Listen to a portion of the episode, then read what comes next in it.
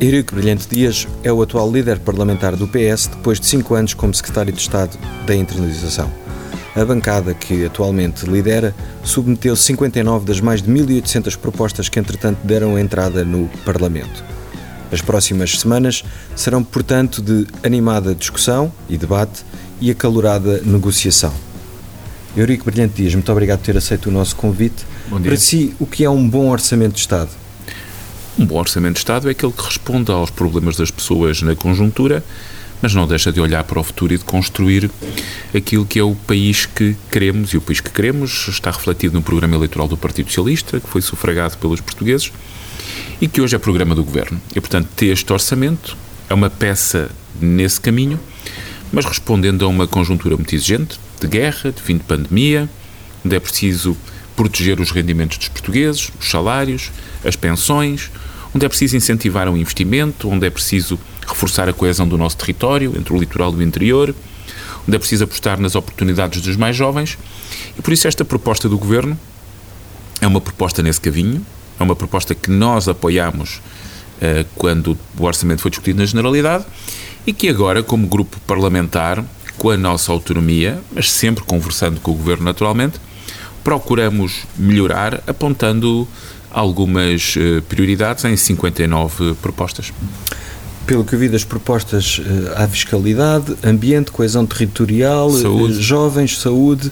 Qual é que é a linha mestra destas 59 propostas do grupo parlamentar? O grupo parlamentar tem-se vindo a posicionar em, de forma autónoma em quatro áreas respondendo ao programa eleitoral do Partido Socialista e também às prioridades do governo, mas em quatro áreas temos procurado desenvolver um trabalho um, dentro dos 120 deputados, do grupo de 120 deputados do PS. A primeira área, para nós, é muito importante, a área dos mais jovens. Este é o grande desafio do programa eleitoral do Partido Socialista, que é um país com oportunidades para todos.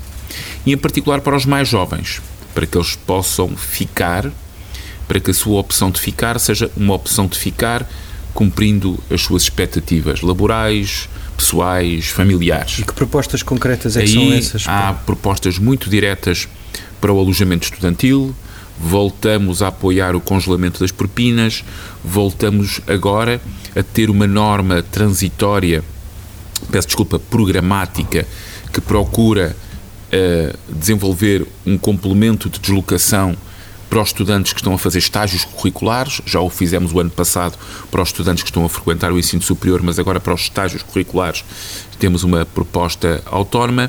É, desculpem, que é que se concretiza essa proposta? Essa proposta procura que em 2023 seja criado um complemento uhum. que permite que aos jovens que estão em estágio curricular tenham um apoio para a deslocação para o transporte. Acontece que muitos estudantes, para concluir o ensino superior, não podem ficar onde residem, mas ao mesmo tempo não podem ficar junto da universidade.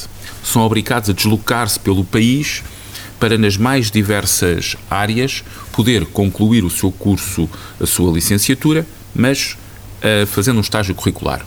O ano passado aprovámos uma norma para ter um complemento de deslocação para quem está ao abrigo da ação social escolar no ensino superior para poder ir a casa e regressar à universidade. Uhum. Muitos jovens não iam a casa porque não tinham recursos uhum. para ir a casa. Estavam meses sem ir a casa. E agora, em 2022, foi possível desenvolver um complemento de 250 euros. Aquilo que nós propomos, com grande empenho da Juventude Socialista, há que dizê-lo, é alargar esse, essa medida aos estágios curriculares que têm outra complexidade, porque não serão apenas escola, ou universidade neste caso, e o local de residência, ou o local onde residem os estudantes. É uma proposta que esperamos que em 2023 possa ser desenvolvida pelo Governo de forma mais fina. Procuramos saber quantos são, medir bem a despesa eh, eh, que teremos, em que teremos que incorrer, mas é uma, uma proposta muito positiva. No alojamento estudantil, alargar o abono de apoio ao alojamento estudantil, os preços, como toda a gente sabe, têm vindo a subir, é preciso apoiar os mais jovens para que não abandonem o ensino superior. E isso é muito importante para as suas qualificações, para o seu futuro. Nós não podemos, perdão, uma expressão muito prosaica, dar-nos ao luxo de ver gente que abandona o ensino superior, que não se qualifica, que não se prepara melhor para ter melhores salários no futuro, porque não tem condições materiais para o fazer hoje. E por isso, como Partido Socialista, como Partido da Justiça Social, essa é uma proposta que para nós é muito importante. E tem uma ideia de quantos estudantes e quantos jovens que, estariam no seu primeiro estágio curricular seriam abrangidos por, estas, uh, por estes apoios? Nós, a expectativa que temos é de algumas dezenas de milhares. Algumas dezenas de milhares que estariam nessas condições. Sabemos que depois, para circunscrever melhor, teremos que ir, por exemplo, uh, perceber quais são os escalões da ação social escolar que serão, serão definidos. E por isso, na, nas conversas que temos tido com o Governo, em particular com o Ministério das Finanças, para melhorar a proposta, aquilo que consideramos, consideramos mais prudente é, nos próximos meses, melhorar esse universo, definir melhor esse universo, para aplicar em 2023. Portanto, isso apoio à deslocação e transporte apoio à deslocação. De, de alunos e Eu vou dar um exemplo muito claro para nos perceberem lá em casa. Uh, uh, quem frequenta uma licenciatura, por exemplo, de Psicologia, tem um estágio curricular para terminar a licenciatura. Esse estágio é feito fora do espaço universitário e muitas vezes obriga a deslocações muito longas. Há, há jovens que prescindem de fazer o estágio, que não concluem a licenciatura por manifestas dificuldades financeiras, onde a deslocação é um desses problemas. E, portanto, nós temos que atacar com medidas claras, mas muito eficazes, eh, essa injustiça que seria ter jovens que não concluíam, concluíam a sua licenciatura porque não têm condições de financiar a deslocação. E, portanto, com alojamento e deslocação, congelando as propinas, nós estamos claramente a fazer uma política para que os jovens que têm acesso ao ensino superior possam, com êxito, concluir o ensino superior e frequentar o ensino superior. Outra medida de apoio que vai direta às necessidades das pessoas, estou eu a depreender do que eu li, tem que ver com as limitações e até fins de benefícios sociais aos senhorios.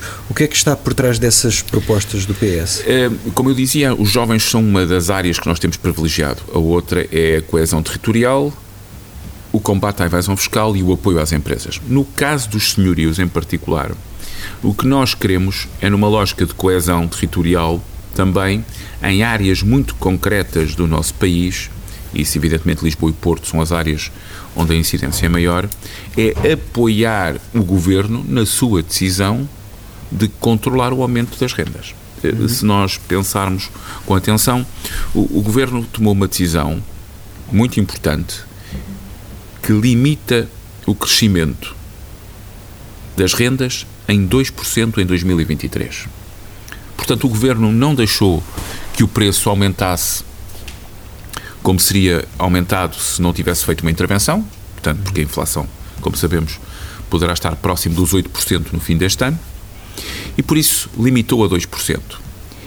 E dá benefícios fiscais aos senhorios que limitem esse crescimento até aos 2%. Agora, nós tínhamos que encontrar também um mecanismo que obviasse algo que seria, de alguma forma, que defraudava a expectativa das pessoas, que é o facto de haver senhorios que podem rescindir o contrato uhum. e fazer um novo contrato e, ao abrigo do novo contrato, um novo preço. Uhum. E, portanto, deixando, não deixando que o contrato antigo funcionasse normalmente com um aumento de 2%. Mas quem fizer isso, e nós sabemos que a propriedade privada é, é protegida constitucionalmente, mas quem fizer isso não terá direito a benefício fiscal. E, portanto, é o nosso apoio, objetivamente, e em particular em áreas especialmente na área metropolitana de Lisboa e do Porto, onde a pressão sobre o preço das rendas se tem feito sentir de forma considerável uhum. e onde nós temos de ter alguns mecanismos de controle. O mesmo para as propostas na área do alojamento local, uhum. onde nós, nas zonas de maior pressão, vamos propor, ou propusemos, e esperamos que seja aprovado, com a nossa maioria também, uh, que nas zonas de maior pressão, o IMI, uhum. para, para, para a habitação que não é habitação permanente, possa ser reforçado ou seja, de alguma forma encontrando uma compensação para que esse negócio encontre mais dificuldades, não do seu desenvolvimento, mas porque, evidentemente, quando faz a escolha de não ser habitação uhum. e quando retira esse, esse, essa habitação em concreto do mercado normal de arrendamento, está a gerar um problema do lado da oferta.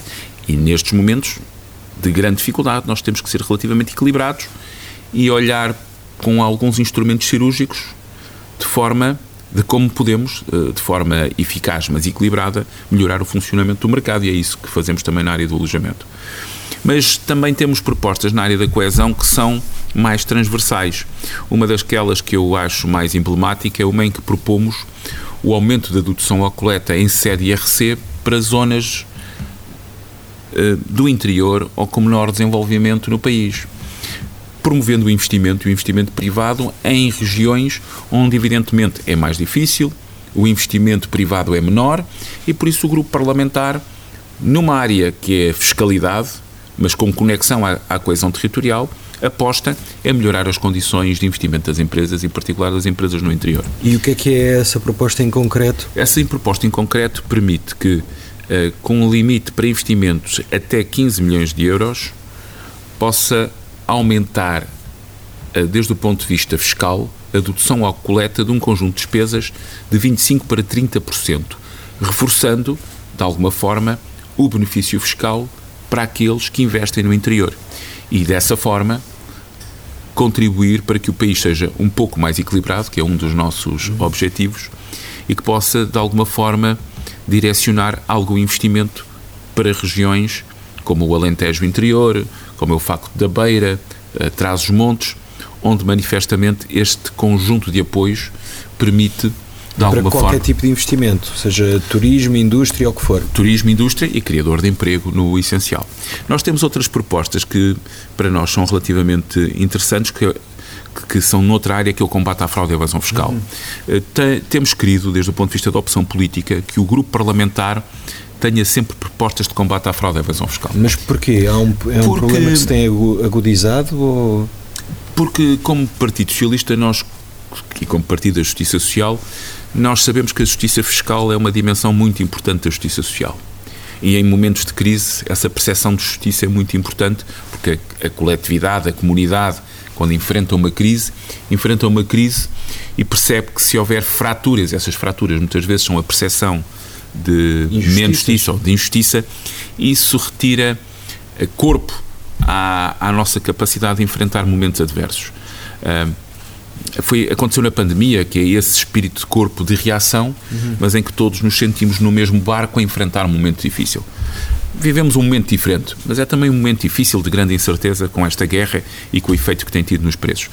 E por isso, trabalhar na justiça fiscal é trabalhar na justiça social e na percepção de justiça social. Uh, social.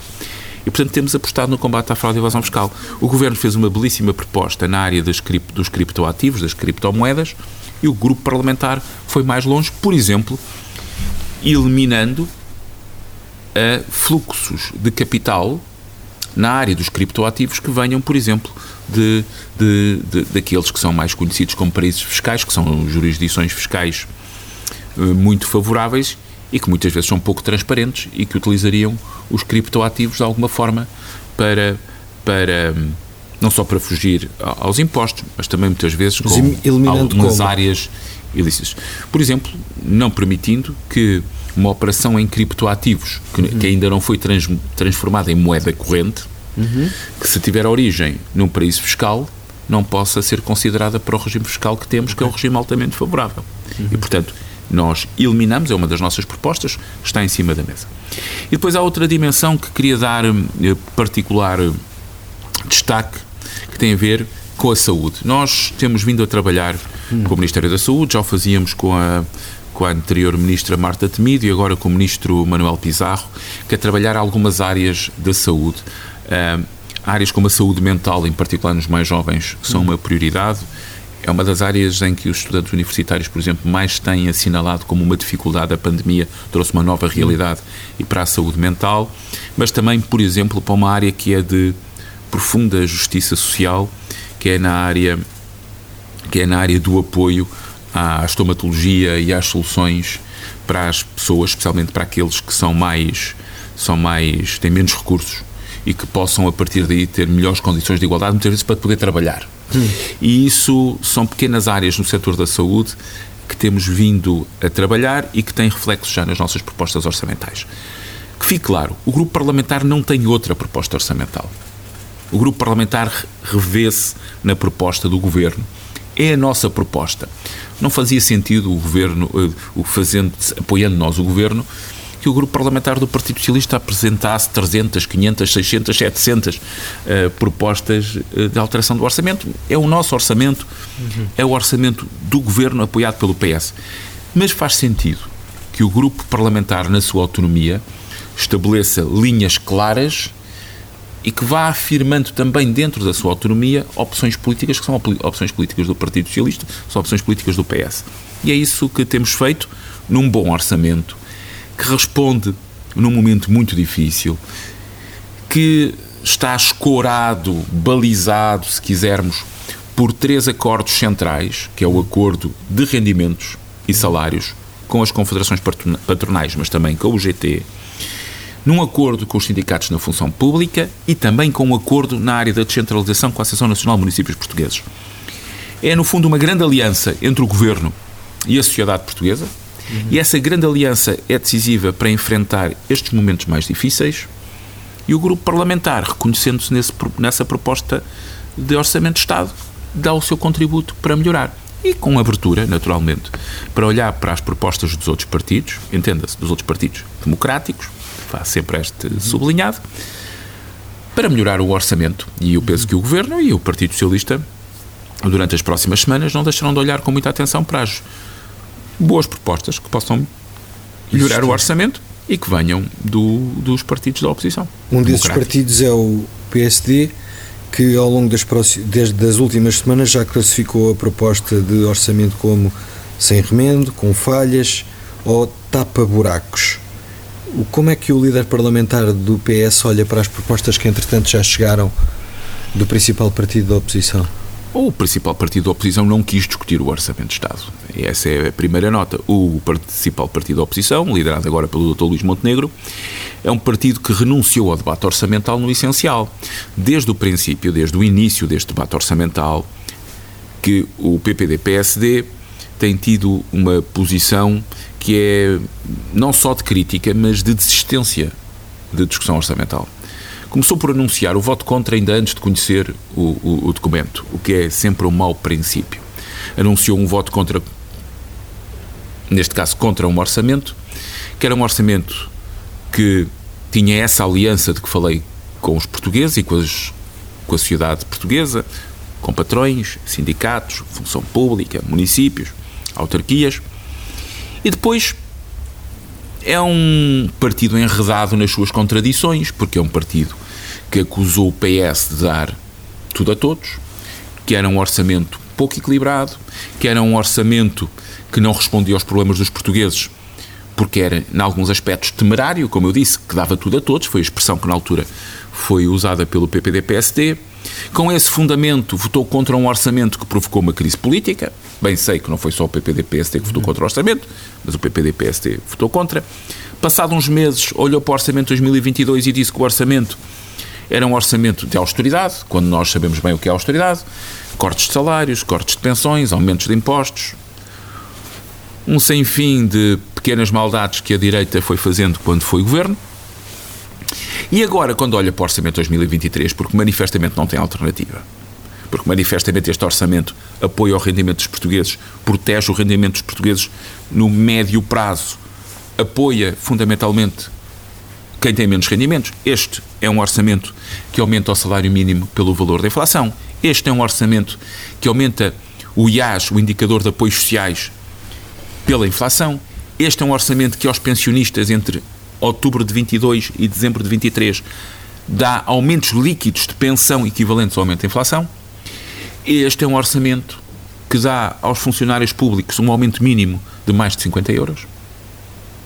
E para aqueles que estão na base, esse aumento é maior, com o um aumento da massa salarial da função pública de 5,1%, mas com uma expectativa de crescer até aos 20% até ao fim da legislatura, e perante esta ausência de resposta com o déficit orçamental a cair, com a dívida pública a cair, no momento em que é preciso proteger os portugueses e proteger o rendimento dos portugueses, não só com esta política orçamental, mas também protegê-los de um futuro em que, perante uma crise económica que se poderia transformar em crise financeira, nós temos que defender o país, porque não queremos voltar aos momentos em que a Troika, com a direita, acabou, sim, por atacar o rendimento dos portugueses. é para não voltar a esse momento que temos esta política de contas certas, a direita não tem alternativa. E por isso, quando olhamos para as propostas do PPD-PSD, que fez mais de 200 propostas, sendo que 44 do PSD Madeira e umas 218, segundo me lembro, do PPD-PSD, são, são propostas que são apenas panfletos eh, sem conseguirmos ter uma verdadeira alternativa orçamental. E é por isso que a direita, e em particular o PPD-PSD e o Dr. Luís Montenegro, têm vindo a apostar numa política de casos e casinhos contra o governo. Porque quando toca a discutir o orçamento, preferiram discutir outras, outros temas, alguns deles desmentidos eh, em poucos dias, como foi o caso das incompatibilidades, pois o caso, o caso das interconexões elétricas, pequenos casos que vão aparecendo e que depois vão sendo desmontados, mas que criam ruído mediático, isso é um facto. E depois, porque quando se fala de uma alternativa, eu percebo que os partidos à nossa esquerda muitas vezes não concordam com as nossas propostas. Evidentemente, a extrema-direita antidemocrática não concorda com as nossas propostas. A iniciativa liberal é todo um outro mundo, é toda uma outra visão da sociedade e da comunidade. Eles são ultraliberais, nós somos um partido socialista da família do socialismo democrático. O PSD não. O PSD é um partido, o PPD-PSD é um partido que quer voltar a ser o governo e que manifestamente quando olha para o quadro das opções deste governo e quando olha para as opções políticas de fundo, para além daquela pressão contínua para diminuir o IRS, IRC para todos e para todas as empresas, que é uma espécie de mantra que repete cada vez que quer falar de opções económicas, eh, é um partido sem alternativa. Portanto, as suas propostas não constituem uma verdadeira alternativa eh, de governo e é por isso que acaba por optar por uma lógica muito centrada uh, no desgaste ao governo por casos e casinhos e não por verdadeiras alternativas de política. Porquê que fala em contradições quando fala no, no PSD? O, o PSD foi um partido que nós, que é a sociedade portuguesa, não é o PS, é a sociedade portuguesa, conhece na sua matriz essencial de opções políticas. É um partido que diminuiu a despesa do Serviço Nacional de Saúde, que quando foi governo diminuiu o número de médicos e de enfermeiros, que cortou pensões, que disse que as pensões a pagamento tinham que ser cortadas mesmo no fim do exercício da Troika, não estamos a falar no princípio, mesmo no fim do exercício da Troika, já em 2014. É um partido que disse aos funcionários públicos que não podiam ganhar aqueles salários, aqueles salários tinham que ser cortados. É um partido que não acredita na segurança social pública e não acreditando na segurança social pública propôs um corte objetivo de pensões a pagamento em torno de 600 milhões de euros em 2015. E, e por isso quando está a fazer estas propostas de. Por isso quando faz estas propostas não tem não não tem que depois que gerir são propostas que vêm a reboque de uma política de panfleto, que é a opção política que, tem o Dr. Luís Montenegro neste momento, mas que é uma política de panfleto que não tem substância política. E os portugueses tem memória. Eu penso que o PPD-PSD, às vezes, aposta, e o Dr. Luís Montenegro, apostam na falta de memória da sociedade portuguesa. Mas os portugueses têm memória e nós também, e cá estaremos para recordar os portugueses sempre que, foi, sempre que for preciso que o PPD-PSD, no essencial, e a direita portuguesa têm esta matriz política e se voltarem a ser governo, é isto que voltarão a fazer.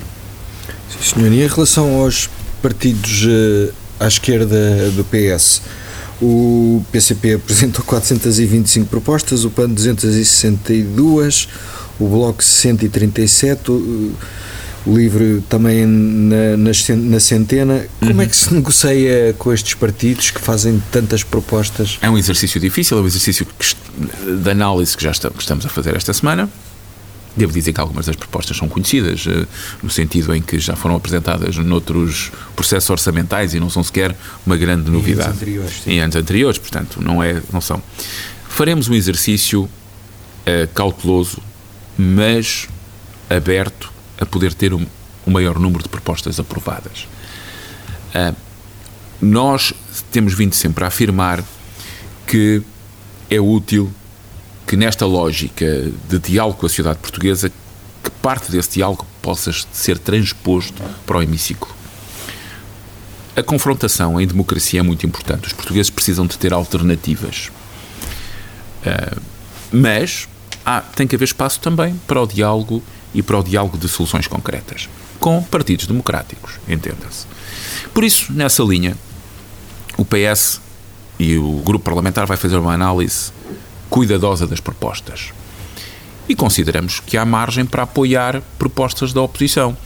No Orçamento 2022, que foi aprovado já em princípio de maio, fim de abril, princípio de maio deste ano, de 22, uh, nós aprovámos mais propostas dos partidos da oposição do que propostas que tinham sido feitas por nós, pelo grupo parlamentar.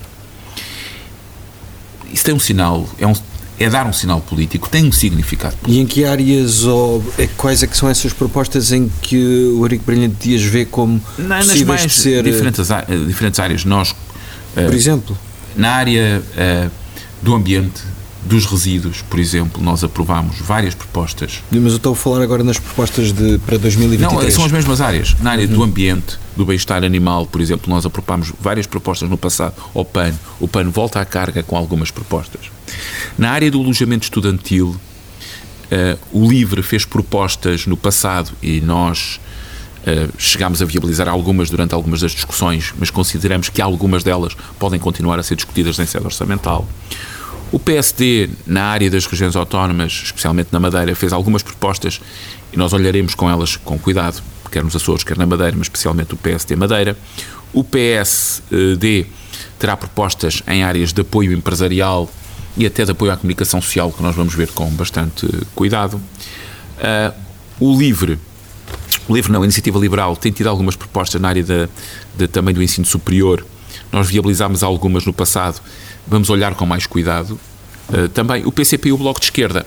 É um processo que quase se inicia agora, porque, em bom rigor, o Orçamento de 2022 tinha muitas propostas do PCP e do Bloco de Esquerda e até do PEV, do Partido Ecologista aos Verdes, porque foram propostas que estavam incluídas, tendo em atenção a, a negociação que se tinha feito ainda em 2021. E vamos também olhar para as propostas, propostas no quadro do mercado de trabalho, dos direitos dos trabalhadores.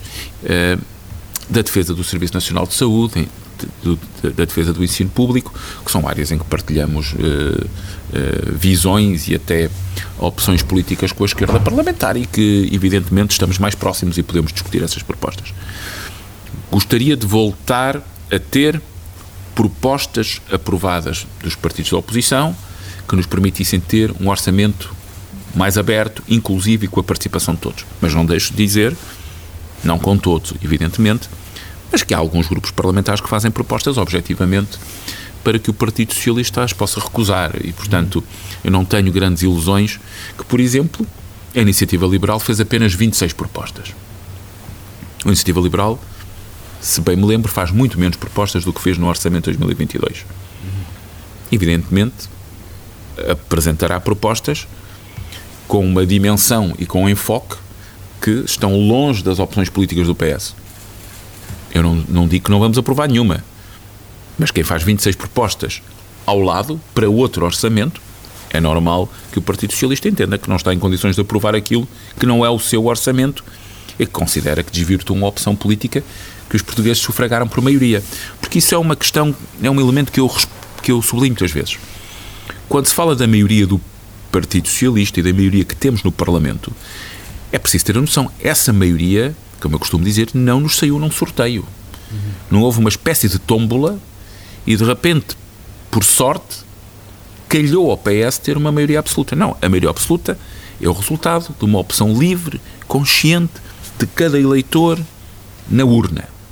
Sozinho, em plena consciência, votou no PS. Quis esta maioria absoluta. Não vamos, de, não vamos governar ou ser governados pela minoria que os portugueses não quiseram que governasse. Isto significa que não queremos dialogar? Claro que queremos dialogar. Claro que queremos um, um orçamento melhor. Mas o orçamento de Estado é a proposta do governo com aquilo que resulta também da discussão parlamentar, mas tem que ser um orçamento que responda com fidelidade às opções políticas de fundo que os portugueses tomaram nas urnas. E por isso não podemos aceitar algumas das propostas que, no fundo, eh, seriam defraudar a própria expectativa e a opção política que os portugueses no dia 30 de janeiro de 2022, fizeram, dar uma maioria absoluta ao PS. E defender o mandato para o qual foram eleitos. Sim, Até 2026. Sim, senhor, Sr. Líder Parlamentar Eurico Breno Dias, muito obrigado por ter aceito o nosso convite. Termina aqui mais uma edição do nosso podcast Política com Palavra. Muito obrigado e até para a semana. Muito obrigado.